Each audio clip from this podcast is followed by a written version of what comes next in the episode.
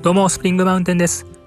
禁酒生活31日突破しましたイェイということで、本日、2021年10月3日日曜日でございまして、TOEIC 試験が終わり、今、家に帰ったところでございます。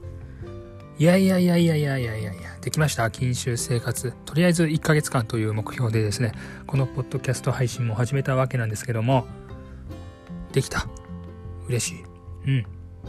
で、今回、シーズン1ファイナルの配信ということになります。うん。これからオリオンビールを買ってですね、チキン南蛮を買ってですね、家で久々にお酒を解禁しようと思ってます。うん。自分の体がね、1ヶ月ぐらい禁酒してどういう反応をするのか、というのが、うん、ちょっとね、楽しみなところでございますし、やや不安なね、部分もあります。うん。夜にね、あんまりこう飲んだらね、明日支障が出るので、うん。今15時ぐらいなんですけども、うん、このぐらいから飲め飲もうかなというふうに思っております。